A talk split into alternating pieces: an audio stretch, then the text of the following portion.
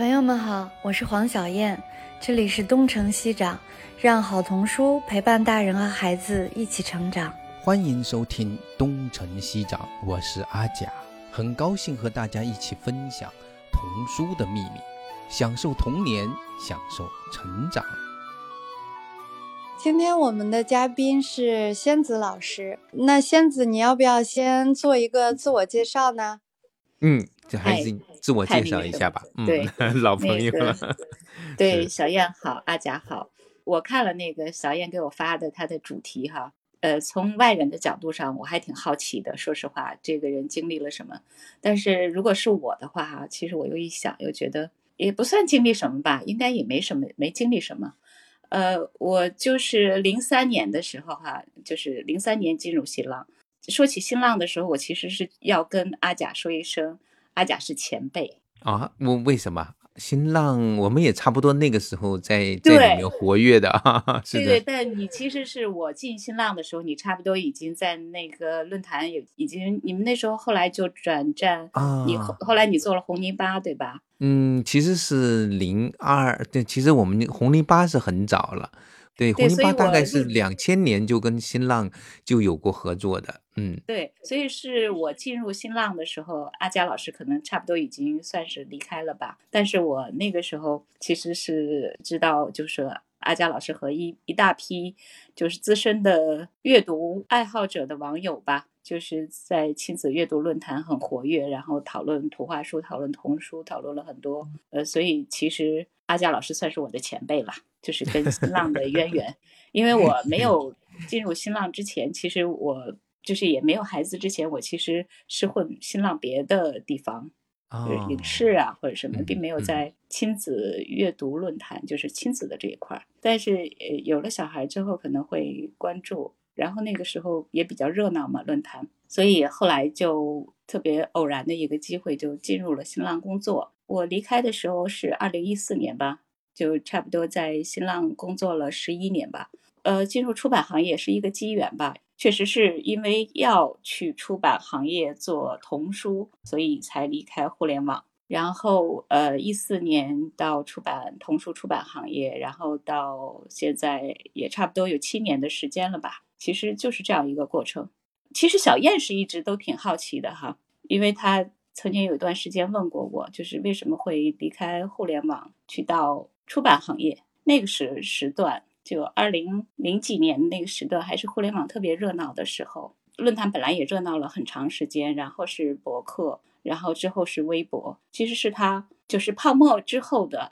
又鼎盛的特别长的一段时间。那时候互联网也不叫大厂，那现在要提到。互联网的企业都是大厂，其实就已经是有一些差异性的东西出来了，就是一些逼仄的空间呢，比较高薪，但是压迫感也特别强，然后什么的这种意味在里面。但是我们在的那个时段还是属于，就是说它是一个非常开放的、多元的，很多可能性，很多新的技术方式和手段，对传统生活的很多东西其实是颠覆式的，所以还是属于比较好的一个时间。但我到我离开的时候，其实有些东西已经显露出来了吧？这个就差不多是我之前的从新浪到出版行业的一个经历吧。但是你刚才说我很好奇吗？我的确就是这个谜团，我到现在也没有解开。我还是很好奇，为什么就是什么东西吸引了你进入童书出版业？因为咱俩的不同是，我是做了一辈子出版业。然后我是从大学的时候就爱上出版业，但是你应该是中间有一个非常大的一个转变，就是出版业或者说童书或者说图画书或者是什么东西吸引了你，让你做了这么大的一个转换。其实差不多是属于一个因缘际会吧。其实你也在亚马逊工作过，对吧？对，我在亚马逊短暂工作过，不到一年。嗯。其实那也算一个互联网行业呀，但是我那个是我那个经历很有意思，就是我本来在哈伯柯林斯中国工作，但是哈伯柯林斯中国解散了那个编辑团队，然后我就比较顺理成章的，我就是去那种国际大的出版或者图书相关的公司，那就是亚马逊。我的转换其实很很很简单，呃，其实对我来讲，我其实一直是做内容的嘛。就是即使是行业互换，其实还是做内容的，只不过内容的形式、内容的载体和内容的传播方式是不一样的。那我在新浪工作的时候，其实做的也是内容这一块儿。当然，在新浪工作之前，我没有就说儿童的这个这个标签儿，就是专注在做儿童这一块儿。我其实大学的时候去实习的时候，我还是报纸，就是基本上还是属于媒体嘛。就是如果是职业的选择方向的话，其实你是有可能做书，当然不是童书，不不是童书。那时候其实是对儿童这块，嗯，没有什么特别的概念的，就是你是可能去做书，然后也可能去做报纸。做记者，或者说做杂志，或者什么都有可能的。所以我实习其实是做去报社实习，而且是什么思想理论这块，其实是一个特别的机缘，因为是在论坛上去获取信息嘛，就是交流，包括论坛互动参与的东西比较多。然后当时也是接触了一下，就是说。网页端的东西，包括可能制作网页呀，或者什么这些技术性的东西，其实就对这些了解比较多一点。然后正好机缘巧合，那那个时候其实也没有像现在分得这么清，你是一个传统，你是一个什么，然后你是去互联网。而且那个时候其实呃，互联网它也不是薪资高的岗位，就是它并不是一个看起来落差那么大的一个岗位，它只是一个一个职业方向而已，所以就去了。互联网那正好是因为做的是亲子这一类的嘛，就是为人父母啊。其实它就两方面嘛，一个是养，一个是育。养就是你怎么做父母，就是喂养小孩啊这些很知识性的东西。那育就是其实是你怎么教育小孩，你用什么样什么样的方式或者什么样的。那其实是从书籍上来讲，不管是养和育也好，都是借助很多。国外的经验呀，或者你从书本上看到的经验，再加上你的实际的经验，那包括就是阿佳老师那个时候，嗯，在亲子阅读论坛他们交流的很多，其实都跟这个养育的这个这个观念是有关系的。就是我们从阅读当中去学习很多东西，我或者我们借由阅读去跟孩子去沟通和观念性的一些东西吧。就图画书就很明显嘛，因为它的这种。图文的表达方式，或者说很多国外的过来的那种图画书，包括其实特别多，那个时候特别多的发烧友嘛，就去分享这些东西的时候，其实是特别的热情高涨，包括一些真的是属于知识身份的父母吧。就是交流的东西特别多，这些都会有影响吧。就是你慢慢发现，记住书这一块是一个很好的手段和方式。那后来有机会的话，正好其实书业这一块也在寻求一个传播方式的话，那互互相结合起来，就是跟书这块结合的就比较多。结合的比较多，就包括跟作者，包括跟创作者，包括跟国外的创作者、国内的创作者，儿童文学呀，什么各种吧。图画书当然也很多，只不过。图画书那个时候还比较多的是国外的，那个时候包括比如说比较早的姓宜的奖。就是原创图画书这一块，主要还是国外这一块，或者是香港和台湾这一块，就是新义图画书奖、丰子恺图画书奖。就是最早去参与这些报道和传播的时候，也是一个非常好奇、非常想了解更多，既跟自己的小孩有关系，也跟一种观念和一种表达方式吧，就是这种图画书的表达方式都有关系，所以接触的很多。其实我我在那个阶段去了解。童书或者图画书这个方面的时候，其实你是一个评论员的身份，因为本身我们就是一个媒体平台嘛，那你就是一个很容易下判断，或者是很容易去评论的一个一个角色，因为别人好像也需要你去判断和评论，所以其实是从创作者当中去了解他们的想法，然后了解多了之后，难免可能会有一个判断吧。然后再传播出去，包括也制作一些访谈的视频呢。访访谈这一块呢，就是面对面的访谈，因为出版社也会介绍他们的国外的作者来的时候，就会在访谈的节目当中去聊一聊。这样的时候，就是了解的越多，其实你还好奇心还蛮大的，就是你想知道的可能会更多一点的。之后其实是互联网本身它的内容。更精细化的内容，它已经容纳不了了，因为会需要一些快速的、能够吸引到他眼球的东西，用技术，包括流媒体的手段、滚动的这些这种东西，其实它需要的信息量更大。然后快速的在他眼前过的时候，他会感兴趣的那个东西，包括一些交互的手段，最早是非常好的一种方式的话，但后来其实已经不行了，就是大家习惯在改变嘛，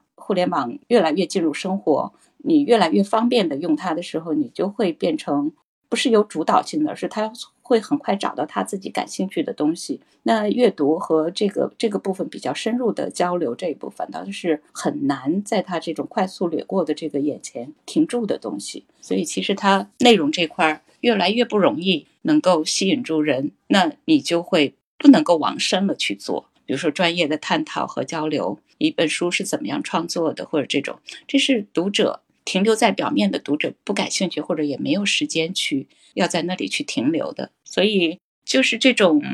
更专业一点的内容不需要，那你也就不能制作。但是其实他的焦虑感，工作上的焦虑感确实越大，因为他必须得抓住用户嘛，所以他一直在用技术的方式不断的在调整，包括上手机呀、上什么的各种方式嘛。那虽然有一些产品都是过渡产品，但你也要快速的抓住那样的一个方式去试。后来再加上微博也起来之后，你知道微博打平了很多东西吗？就是打平了壁垒，比如它不再像以前一样就是分众的嘛，就是育儿、女性或者是什么时尚这样的东西的时候，其实就更难了。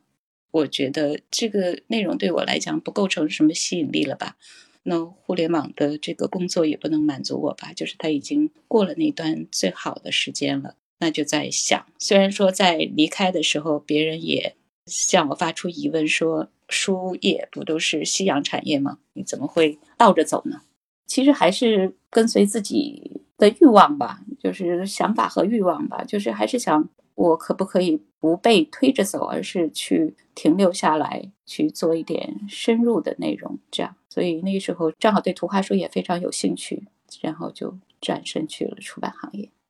所以，其实我一直有一个感觉，我我觉得你是被图画书或者说被绘本深深的吸引，所以离开了新浪，然后一脚 踏入了童书行业。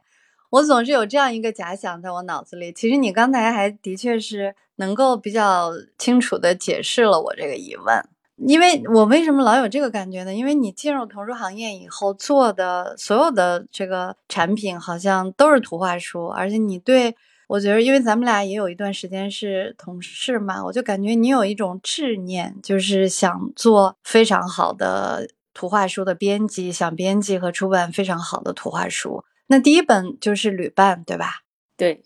它应该是你从开始，就是你在灿然的故事里面挑了这样的一个故事，所以这个就是一个非常完整的一个，就是这个创意是来自于你的，是吧？呃，对，其实那个时候进入出版行业的时候，确实在童书肯定是童书这一块嘛，因为对儿童这块也比较了解，包括对父母这块也比较了解，自己也是一个妈妈嘛，确实是吸引我的一个重点就是图画书这一块。我也并不是特别有信心的就去就说，哎，我可以做任何一种类型的童书，并不是这样。呃，那时候接触的更多的还是图画书这一块儿，了解的更多的，包括讨论更多的也是图画书这一块儿，所以就很想试着做图画书吧。而且说实话，你说的对，那时候确实是有一个执念吧，就是想这样做。然后去做的时候，第一本图画书是《旅伴》，特别有趣。就是说我我今天还在想，就是为什么是《旅伴》这本书哈，就是是一个特别。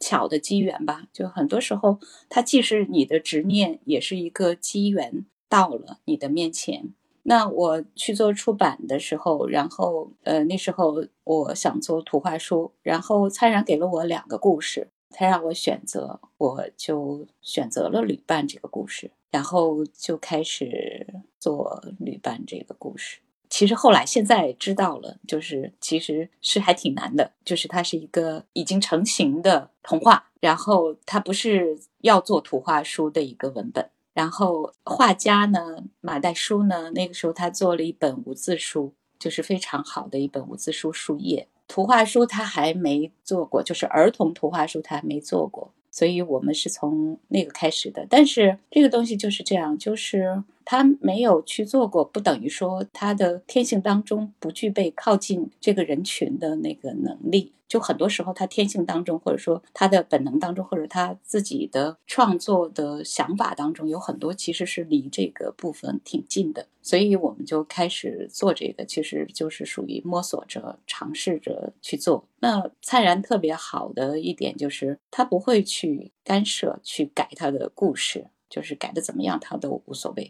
或者你要他说你要他改，他也可以。如果把想法说清楚，就是我们是一个交流特别好的一个组合吧。但是用的时间也比较长，就是那个时候意识到不容易吧。包括对代书也是一样，就是我们都有过比较崩溃的时候吧。两年多吧，就是那个时候一直也有在做啊市场方面的工作嘛，一边喧嚣的做着市场工作，一边沉下来，然后把那本书做出来，还好吧，书还不错。你现在看，嗯，旅伴的话，那个是一七年出版的，对吧？现在是差不多四年都过去了。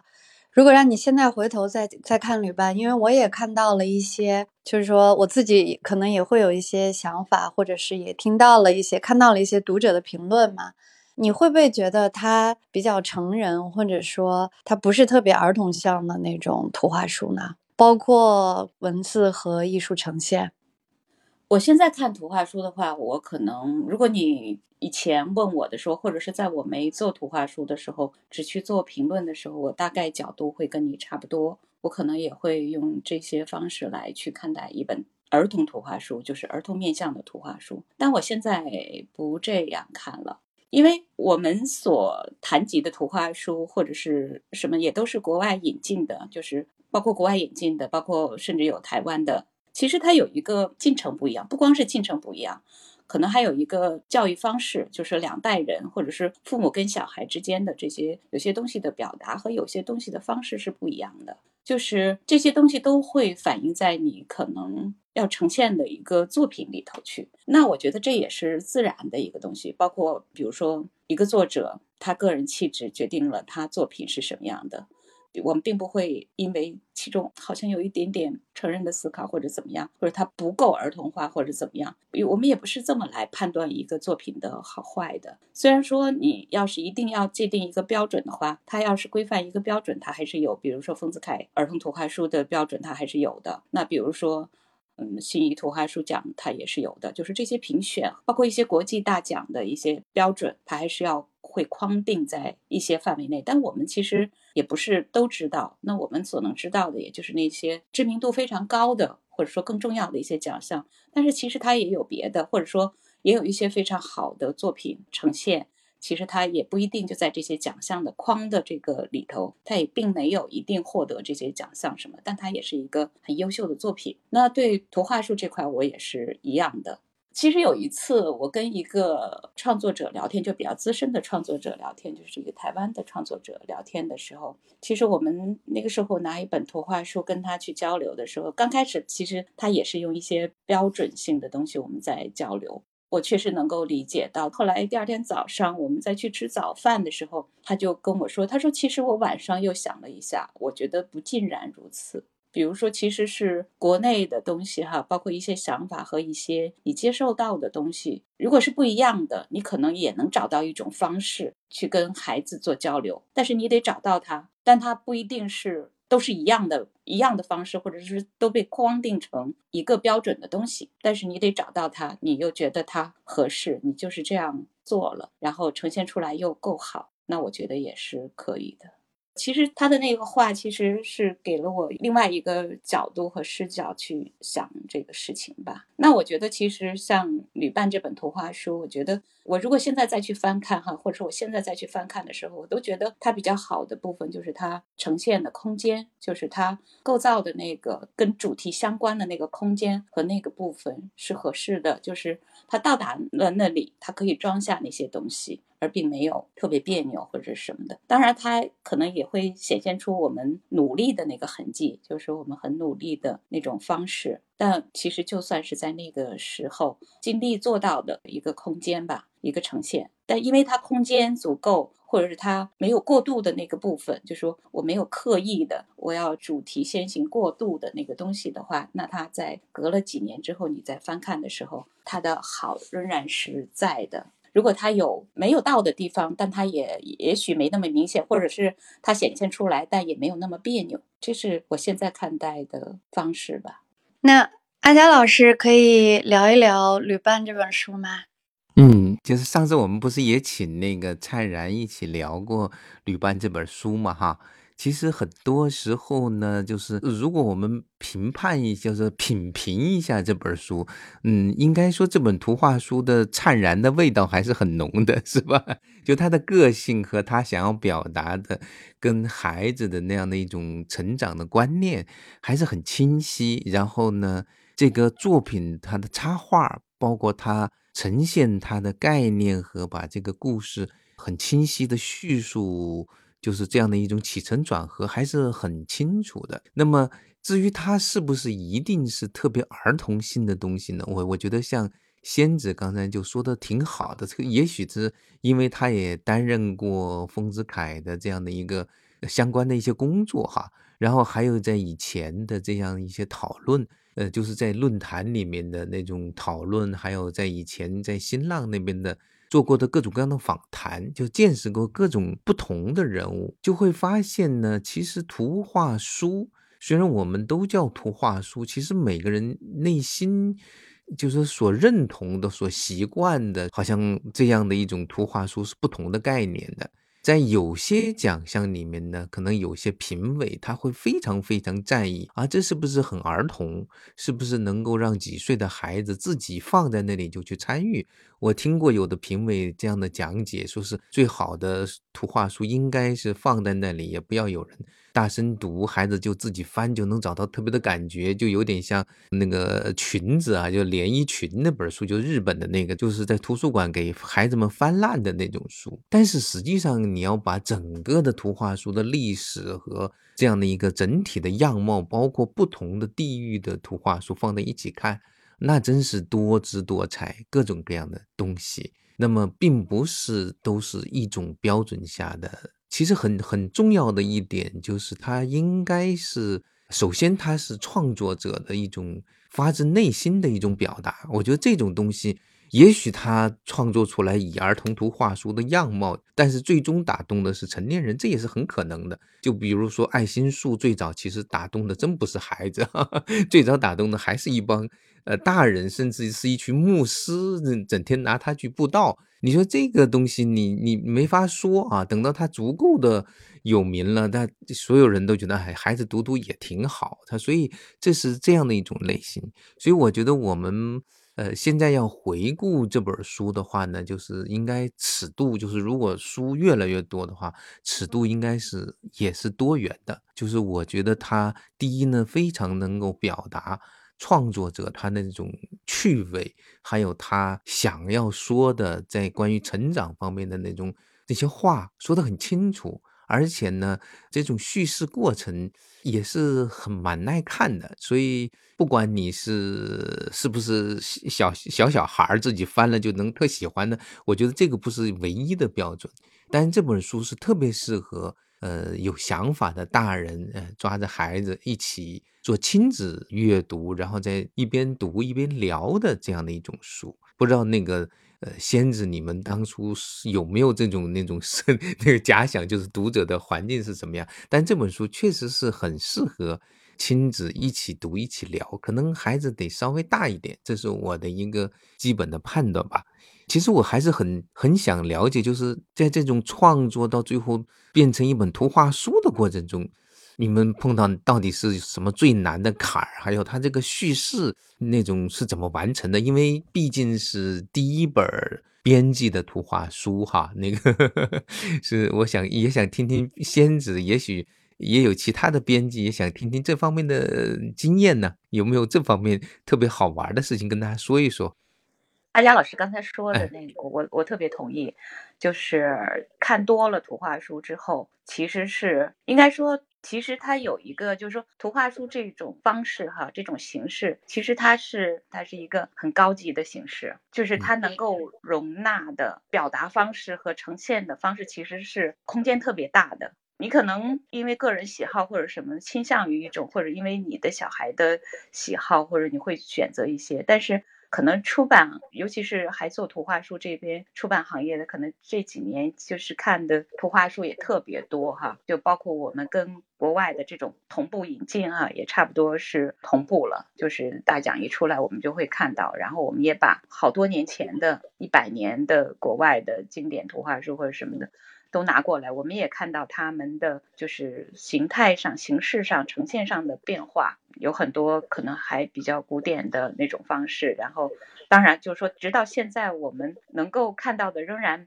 孩子喜欢，就是大人也百看不倦的啊，就是能够以经典的方式一直流传的，你就会觉得其实形式也不是很重要，就是不管是他用可能传统的方式，包括比如说像比较老一辈的那些图画书创作者，然后什么的，好像他的精神和他的主题的这个内核的力量。仍然是能够隔了好多好多年能够打动人，所以其实我是觉得在图画书这几个字的这个分量上，其实它是可以容纳特别多的东西，特别多的形式和特别多可能性的表达。那可能直到现在他还有探索的空间。因为跟你现在插画师可能接受到的信息和想要表达的一些想法，因为他也能装得下更细微的一些想法都有关系，所以我是觉得它的可能性是非常大的。但是它有一点就是说，其实我们还是在做一个无限靠近儿童的这种努力，因为都还是成人在做嘛。包括创作者也是成人，就年轻，哪怕是说年轻的插画师或者更资历更老一点的插画师，包括编辑身在其中，包括作者，就是可能都是成人在做这个。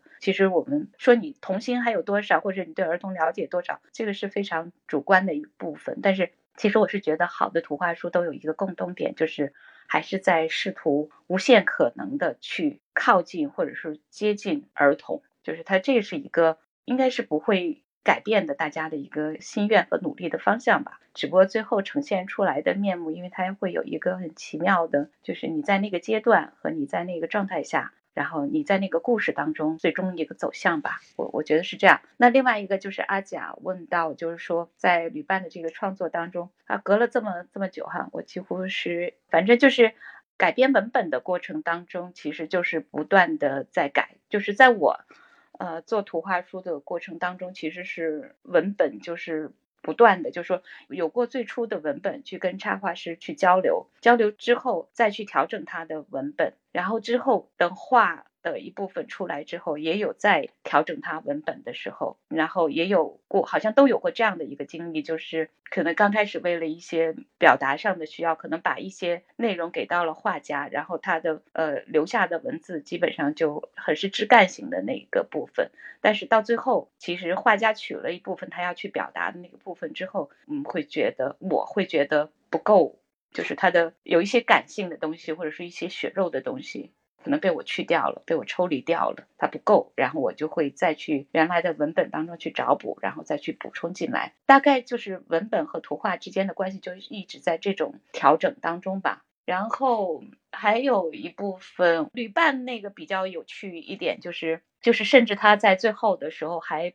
补充了一幅画在中间的部分，就是特别红色的一个一个画面，就是强盗冒了出来，然后鸟被惊飞的那个那个画面。就是在前面的那些画面当中的时候，就是我们跟画家、插画师讨论，就跟戴叔讨论很多，讨论了很多，然后也不断的在调整。但是到最后，我们说这个东西要到要出现什么的时候，我们就说到这一点的时候，他就很快的就把这个页画出来了，然后就特别对。那个时候我们就算是进入了一个特别。好的状态，就是在这个故事里的一个一个状态。但之前的时候，其实我们都还走的挺磕磕绊绊的，就是这样的一个过程。那我想，中间可能对画家也好，对我这边也好，可能都比较难的部分，可能就是，就还是属于经验的部分。因为现在戴叔就出了那个老虎的那个系列嘛，嗯，小夏和老虎的那个已经好像有第二本出来了，有雪下雪后，前面是。嗯，茶叶的那个，就非常特别好。那天我看到他的第二本的时候，我就说他现在的给儿童创作图画书的那个图画书语言和表现都特别好，节奏也特别好，就是特别欢快。因为那个时候带书就是他没有像现在他做的这种。儿童图画书这两本就那么情绪那么明朗明媚，或者说他好像就是小夏一样，他好像也就是老虎一样的那个老虎就是他一部分，还有小夏的那个开朗的那个儿童的那个状态是他一部分一样。但是做旅伴的时候，其实一方面也跟他自己也陷在那个故事里头有关，可能会有一点点低沉吧，就是从孤独的，然后。蛮荒的一个地方，遇到一个像爸爸一样的陪伴，然后怎么样？最后确认这一部分就是还比较低沉吧。但是慢慢的、慢慢的，其实有在调整。慢慢的就是故事的本身的那个节奏就凸显出来了，就是它这个故事本身的这个力量显现出来的时候，其实个人的情绪和状态就没那么重要了。比如说，就像那个惊飞的鸟和强盗。引线那个红的那个氛围的时候，会那么自然，会那么放松的就画出来，就跟进入这个故事和这个状态有关系。然后还有经验上的，可能就是说为文字留空间的这个经验可能不太够吧，所以这个部分也有调整，就是画面特别满，然后就一直慢慢在用减法，包括色彩上从前面到后边，就是要走一个什么样的一个节奏和色彩这块，就是都是在调整的这个。就是不断的沟通和调整的一个状态，然后所以他需要那么长时间，然后到最后就放下，然后再去调整，放下再去调整，然后最后是这样的一个一个呈现吧。我觉得那个时候有时候大家也都会僵掉，或者说在卡住在那里，什么这样都有。所以，我我的体会是这个，就是其实你如果说《旅伴》这本书，现在回头来看，它是一个。没有创作过绘本的人创作的文字，然后呢，虽然是插画，有过插画，但是呢，没有创作过儿童插画 图画书的创作第一本准备给儿童看的插画，就是有文本的插画的图画书，还有第一次在做这个原创的编辑。实际上，有时候特别有趣的是，你如果回头来看呢，大家都是这么从第一本，然后慢慢的磨练。然后，也许它不是他未来最好的一本，但有可能是他，呃，在反复的练习、特别用心、特别用劲的那一本哈。而且他说实话，有些东西它有它独特的价值。因为我今天正好正好译完了，有一段那个是那个陈志勇的那个处女作，它叫《The Viewer》。其实我们。如果现在来看，真的很不儿童的一本书。他当时自己就是最后有个那个自述是这么写的：他说啊，一个故意不连贯的故事，没有任何道德信息和明确的结论，让读者对其意义感到困惑。他自己就评价是这样的书。那么这种书有什么价值呢？他说，也许在遥远的未来，当这本书在尘封的书架上，或者在一堆早已被遗忘的垃圾中被人发现时。在他不可避免的回到漫长而沉寂的黑暗之中之前，还能多少引起一些短暂的兴趣？你看，这个其实每个人最初的这样的一种创作，它有它的特别的意义。但是如果你去回顾的话，总能找到一些启发啊。所以我觉得这一本书。这么说，我们回头不断的在读的时候，还是能有它的特别的趣味，包括《旅伴》这本书哈，这是我的一个感慨啊。小燕你怎么看？我是 想问一下仙子，因为《旅伴》就像阿佳老师刚才说的，就是你的第一本书嘛。然后我我觉得阿佳老师刚才提到了一个词叫“用力”，就是我还是对这个词。觉着蛮认同的，我觉得旅伴能够看出来 用力的一种感觉，但是等待好像就要轻盈很多了，而且这两个项目的完成是非常的不同。你刚才说旅伴用了两年多时间完成，但是等待是非常非常快的。作为一个编辑，就是因为这两本书都是仙子从头到尾就完全是他做出来的，所以我我想就是请仙子聊一聊这两个项目在你眼里的。这种不同吧，或者创作过程的这种不同。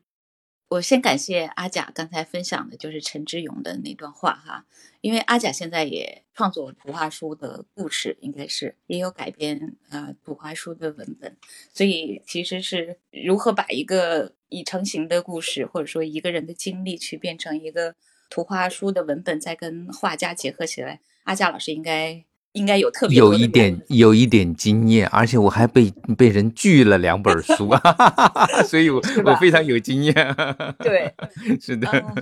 说到就是说，嗯，我想想啊，在旅伴和等待之间，其实我有一直在改一个文本，就是其实是我想做的灿然的一本图画书，然后拿了他的故事，其实我改了很多很多版本，然后尝试了很多。我觉得这个图画书的创作过程当中，我不知道阿甲怎么看哈。其实同业之间、同行之间哈，或者说看待方式差不多的人之间，就交流还挺重要的，就是互相提意见吧，也是，或是或者是以各自的经验互相给到经验，这个也挺重要的。那其实旅伴在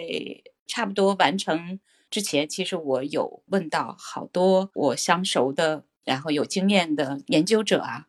和作者啊，插画师啊，我问到他们很多经验，我那个经验对我来讲很重要。其实他是从不同的角度哈，让我去跳出来，可以去看这本书，他的问题或者说他被读来的时候是什么感受。我其实是觉得，就是说每个人就是说，当他上手要去做一本图画书，他可能的方向都是不一样的。其实他这部分也就有一个，就是它是一个组合嘛。就一个编辑跟一个画家，然后再跟一个作者的组合，就他们之间的关系。因为我常常用同舟共济来形容这种关系，就是因为在中间的时候，它是有一个嗯磨合配合的一个过程。其实他是特别需要一个一个信任啊，或者说一个互相给到的尺度啊，或者说互相给到的，就是你你如果特别缺的时候，我也许可以出来说一些意见；但是如果你的意见已经比较坚定的时候，我其实也没有什么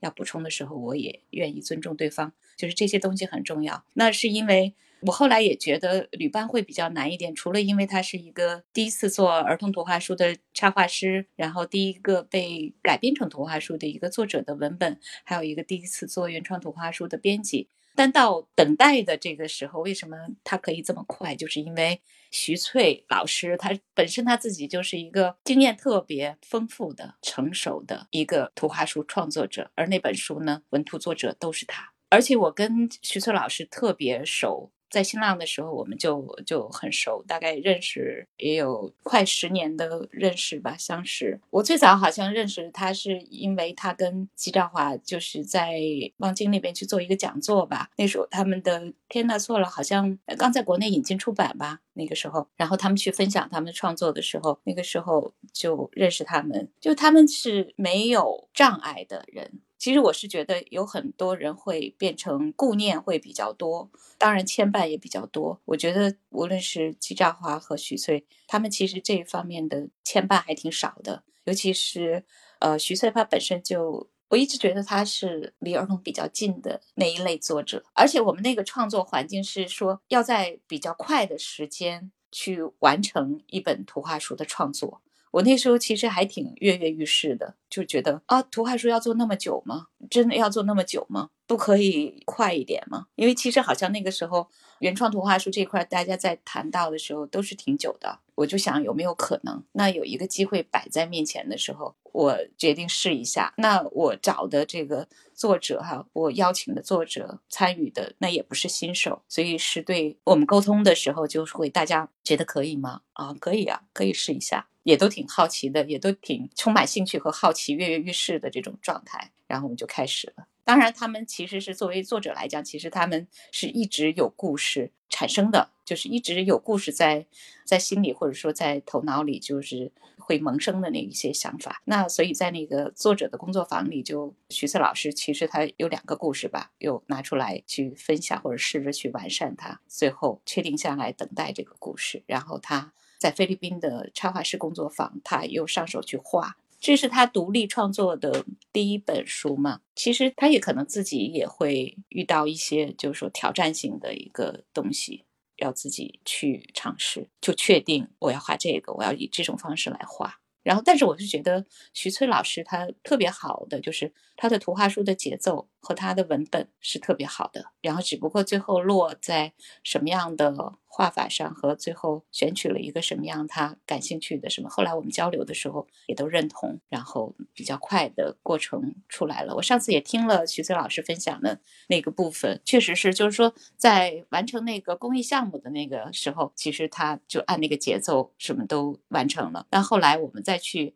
说要去出版的时候，他也比较快。其实，因为他那个比胖金要早，他是二零二零年去年四月份出版的。那它其实距离那个项目结束时间就还挺短的时间，就是因为一个文图的作者他的成熟度比较高。当然，他成熟度比较高的问题就是，如果我在想说我到出版这个环节，我想要调整再多一点的东西就不容易了。就包括我可能说在故事当中去丰富、再加一些东西都不容易了。那我们就是在缓衬上做文章，尽量让它丰富，然后丰富程度上也够了，或者说完整了，就是做到这一步吧。所以等待是这样的。阿佳老师想说说关于等待的，有没有什么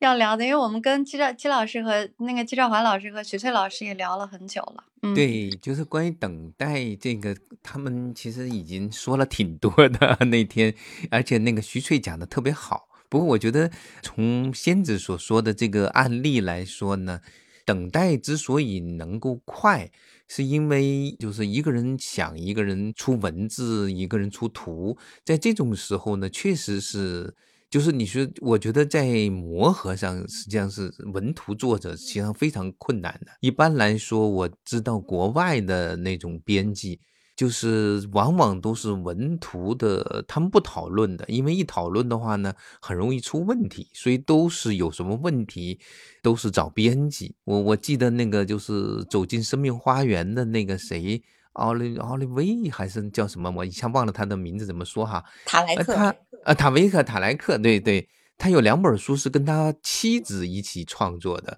他的妻子写的文，他画的图。我当时说啊，你们这是珠联璧合，你们肯定在家里很多商量。他说我们在家里绝不商量这本书 有问题，我们都跟编辑说，不跟 对方说啊。就所以他这个可能因为这样的话，他会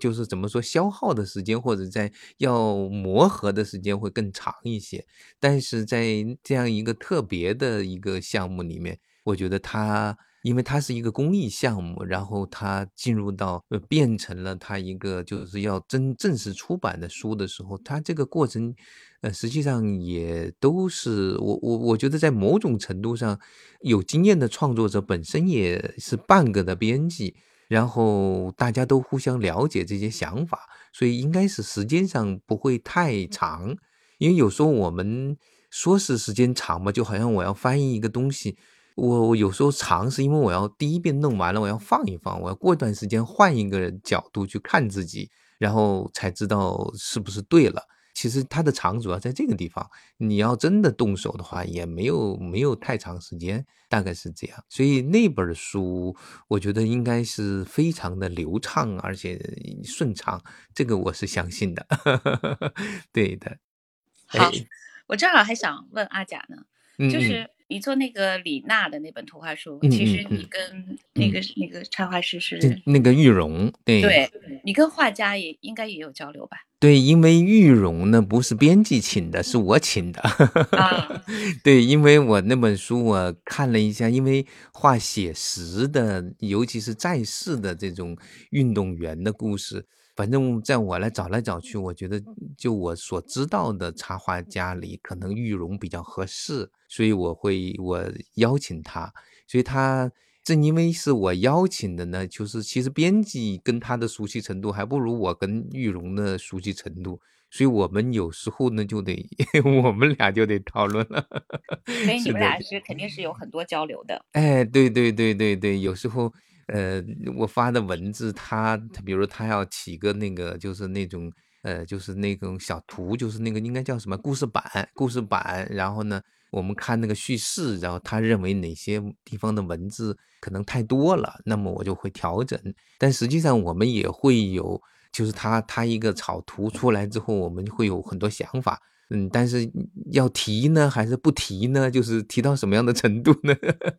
其实也是蛮蛮不容易的。然后提完了之后，有时候他也不会马上回复。其实我相信，所有人在当你深思熟虑之后，然后又有人有不同的意见的时候，第一感觉还是会有一点点被冲撞和冒犯的感觉。这个我我也有的，所以我都会我拿到别人的意见的时候，我都不会马上回复的，我会等那么一个星期，就是等让我凉下来了之后，我再冷静的想一想，到底哪些 是不是对，或者是不是值得去探讨。那么在这个时候呢，我们这个过程其实还是比较长的。就是一点一点的磨合，所以我想，呃，我知道这种是必须是长的，而且还得给其他人去看，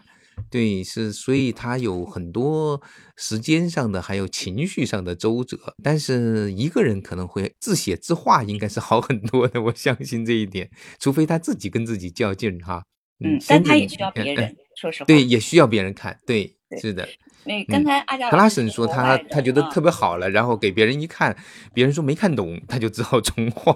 对对对对，每个人都还是挺有挫败感的。那个阿佳老师说国外的这种情况哈，我其实确实是有了解到，就是其实他们很多很多的情形下都是这样的，就是嗯，其实作者跟。插画家不见面交流的，对，就是嗯，就是其实是他们是对编辑负责，我听编辑的意见，然后编辑去跟两方面去交流，然后但是呃，我觉得就是因为大家的作业方式不同嘛，就是经验和很多东西是不一样的。因为我我是知道这种方式的时候，还觉得嗯是这样的呀，但是我呃参考了一下我的经验，我就会觉得我基本上都会跟插画师也好，跟作者也好，都会一起交流。就是我会觉得。无论是作者也好，有他心目中的一个版本和走向吧。但是我我是知道，就是国外的这个部分是作者其实是不干涉插画师最后完成的那个样子，就是插画师最后给画成和跟编辑一起最后完成什么样子。作者，因为我看到很多访谈当中，或者是作者去表述的时候，有时候会说，诶，就说嗯，后来由插画师来看，来这样画，然后诶，这个让我很惊讶哈，或者说让我很意外啊，或者什么的。然后都还挺有趣的，但是我基本上会觉得，从现阶段来讲，我会觉得啊，作者对他故事有一个考量，然后他有一个走向，然后画插画师也有他的一个一个部分，然后交流之后，就是大家能够就是在同一主题的这个方式上，经过很多探讨和认同，或者说交流，哪怕是说可能是你有这样的想法，我有那样的想法，交流之后。然后再去中间的过程当中，也不断的去调整或者是什么的。当然，我也没有遇到过，就是会有冲突啊或者什么这种，也我也没有遭遇过。那我觉得可能在国外的成熟的图画书的创作的这个环境或者说操作的这个流程上，其实他们也有一个约定俗成的东西吧。那我觉得是这样。也许过几年或者说我们经验更丰富了，也许也可以这样。反正就是具体情形具体对待吧。还是可能会有不一样的部分。嗯，其实我们今天时间也差不多了。我们今天其实聊了特别多的关于图画书的问题。就是齐想国还出了一本图画书，叫《每个人都重要》。然后刚好今天下午，我跟那个每个人都重要的出版人聊了很久。就是因为其实他是一个小店儿，就是他这个小出版社，就是她丈夫是出版人，他妻子就是创作者。然后每个人都重要的这个创作者，他想创作一个三部曲嘛，所以每个人都重要是第一本。然后我今天就在跟他沟通，我问他第二本书的那个进度，然后就聊到了这个每个人都重要在国内的出版。他原来跟我说，他希望一年能卖到十万嘛，然后他就是今天就问我说卖了多少，我说差不多三万三，我们现在差不多卖了三万五这样的样子哈。然后就聊到了，就是国内的父母选择什么样的图画书，他就有一段话，我觉得我想在这儿，我我翻译了一下，我想跟大家分享一下。我觉得还是对于我们国内的父母，应该还是蛮有启迪的。我大致翻译了一下，他是这样说的啊，他说，在我看来，因为中国社会的竞争非常的激烈，哈，中国父母特别希望自己的孩子通过阅读图书能够提高自己，并且学到一些东西。所以他们希望孩子们读，他说的是 nonfiction，其实我觉得他指的应该是科普哈，因为他后面有解释，他说学习认识汽车啊、动物啊、科技啊这些知识。然后他说：“但是如果要在生活中取得真正的成功，不管是个人生活的还是职业生涯的成功，你最需要知道的是如何与他人产生连接，而这是通过虚构类的图书和更具挑战性的故事和阅读获得的。因为这样的书可以让你的脑筋开动起来。”然后他接着说：“他说我这样说，并不是因为我是一位嗯那个虚构类童书的出版商。”因为从我的内心深处，我是深信的。通过阅读虚构类的图书，我们在学习人际关系。然后从中国父母的角度来推演，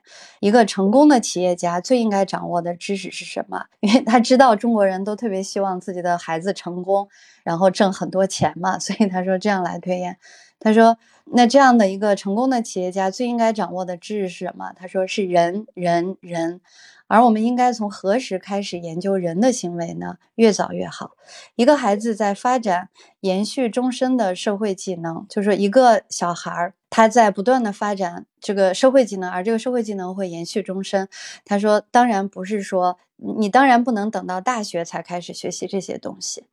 我觉得还是因为他对中国特别了解，他每年都来中国，他还会说一点点中文。然后我觉得他对中国的社会和读者还是蛮了解的，这个其实也特别希望送给中国的这个家长朋友们，因为我们做书的嘛，我们就会看到他们去选特别多的科普书啊、死知识、硬知识这样的书选的特别多。其实我们今天谈到的这些所有的书，其实它都是有有很多的思想、思维和思考的维度的这样的书。对，就是。其实际上，知识呢应该是很多元的，就像图画书一样，就是除了关于物的物理的知识，就是关于外物的知识。其实最难的知识是关于人自身的知识，包括对自己，包括对人与人的这一块的知识呢，实际上。有虚构的，也有非虚构的，但是都是一样的。就是你会发现，可能我们在一定的阶段会更关注物的知识、外面的知识，但是对自身的知识好像没有那么的看重。所以，其实这这一点，也就是图画书之所以有价值的，就是我我现在就是说起来，就是今天跟那个仙子聊完吧，我我其实想。稍微的小结一下，就是从我的观察，就是因为我们最早是应该是从新浪亲子论坛，从其实从育儿开始各种交流，然后孩子们也是一起长大的，应该好像拉拉也是在经常去画画呀，我们在很多。画画的班儿啊，或者是那种一起的活动，线下的活动啊，在熊磊啊、熊亮他们那边一起的各种活动里面，我们好像都有相遇交流，所以你会发现呢，有的人可能会更愿意。就是在面上去做事情，就是比如知道哪些事儿就行了。但是我我发现仙子特别喜欢沉浸在这个事情底层和内部，就是不单要知道有哪些图画书，还想知道怎么去做出图画书来，然后再不断的了解很多很内在的事情。所以当有不同的选择的时候，他可能会更愿意选择。能够沉下来的了解的内在的东西，因为那些东西不一定能够在市场上获得很很好的，好像立刻得到这种回报，但是它可以让自己内心获得很多很踏实的收获。我的感觉是这样的，所以其实读童书吧。真正的能够最大的收益，或者是图画书最大的收益，应该还在这里，就是你你感觉到很内在的一种收获。不知道仙子是不是有这样的感觉？嗯，好，我回应一下啊，是啊，因为阿佳老师刚才说的时候，包括小燕刚才说的时候，我也在想这个问题，因为我们现在的身份角色不太一样，就是刚才小燕说的方式呢，其实是一个出版人的立场和方式吧。其实阿佳老师说到我的这个部分，确实是我这几年就是。会显现出来的这个部分。其实我是从互联网，然后再到出版，可能前几年就执着于去做图画书相关的哈，包括图画书的编辑，然后在原创图画书的推动，然后再去做原创图画书，包括其实我现在也有在接触，就是不是图画书的这一部分。我其实有点在避免一个执着一念的一些东西吧。当然，我其实没有没有，就是我会越来越抛开早期，就是我可能是站在外围，然后去点评，当然是跟当时的身份和角色决定的，和你当时的立场，然后就说。但我现在越来越多的抛开这些东西，那我会想，就是说。一个孩子的不同阶段，他需要什么东西？那么还有就是说，不同的孩子他需要什么东西？就是不同的家庭他做的选择。但我觉得，其实选择这个东西其实是没有什么对错，或者是哪怕是说更好，你的不够好，或者说连这些判断我都不太有了的。我是觉得越来越觉得它是一个自然的过程。我甚至觉得做书的时候，就说你做一本图画书，或者是做一本别的书的时候，你沉在那个书里头，你跟作者和插画师，或者说去交流，你站在各种立场，有的时候你会变成编辑，然后有的时候你会变成读者，各种方位的读者去考量整个这个书的一个过程。我觉得也有考量不到的，这也是有可能的。但其实所有的事情不都是个体在做嘛？我们争取在做一个普适性的、具有一个普适价值的一个东西，能波及到更。多人的这个价值的一个东西，但其实它最终还是只能到达一部分的人的那里，或者说在某一个阶段。它到达一部分人的那里，然后因为书跟人的相遇，其实还是有它一个奇妙的缘分。就像我这几年经常会觉得，我早期做的事情和在后面几年我又迎头撞上的时候，好像那个环一直在等着我，然后我要去完成一个闭环一样。我觉得这都是一个自然的发生，没有什么特别要去说。应该怎么样，或者是怎么样的一个事情？那我觉得对孩子来讲呢，就像早年我们在论坛的时候，就是有的时候论坛也很热闹，就是会有一些人组织为孩子揭开这个世界上的各种好奇心解密，你知道吧？就是会组织活动的时候，他的那个宣传语说，就好像我要给你孩子展示这个东西的后面是什么，这个东西的后面是什么，这个东西揭秘揭开了是什么，它是怎么？其实我后来是觉得有些东西其实它是要保持一些神秘的，那就这个部分就等同于就是说，我是觉得在孩子小的时候，他的阅读其实是可能要幻想的东西，就是说可能那种功能性的或者说太实用的东西，有的时候不可以单一的倾向性那么明显的。就是你觉得这个东西有用，你就狂塞给他，或者他读特别多，而失去了另一部分的分量。因为在那个年龄，他就需要幻想，他需要想象，因为这个东西对他很多时候是有帮助的，对塑造他很多的东西是有帮助的，是好的。那他缺了这一部分，其实你等于就跟揭开了所有的盒子和盖子一样。把这个世界好像你要给他真相赤裸裸的呈现在他的面前，理解不理解或者是什么的，那我其实是觉得做到那样的极端呢，也是有问题的。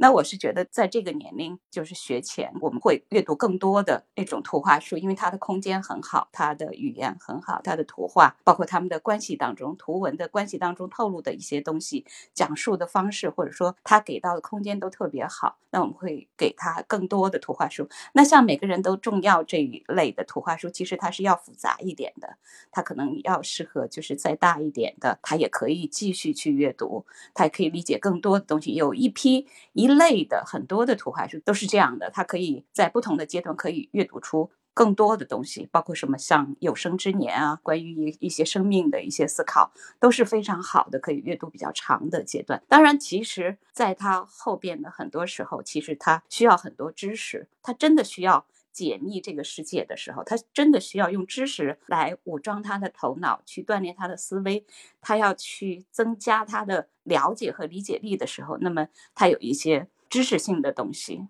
就会进入来。他需要更多，他主动性的，他就像这一部分倾向去需要。但是其实好的幻想类的儿童文学作品，或者说其他形式的。童书也有，那我觉得其实这个部分其实跟每个人家长的选择和个人的倾向性都有关系。当然，最好的方式就是说他在合适的时间，这些好的东西都可以来补充到他这里，然后来丰富他。所以我我其实觉得书跟人的相遇。包括人跟人的相遇，或者说很多东西，他在那个时间点他需要的那个部分，那恰好又有，那才是我们这些可能做书的人，或者说提供这一个部分产品的人，或者说创作者，创作者他也有倾向性。我对某一些主题，或者我对啊什么的倾向性会特别敏感，特别感兴趣，特别有创作欲，那我就会在这一些方面会不断的就是促成我的创作欲望。然后去创作，那我觉得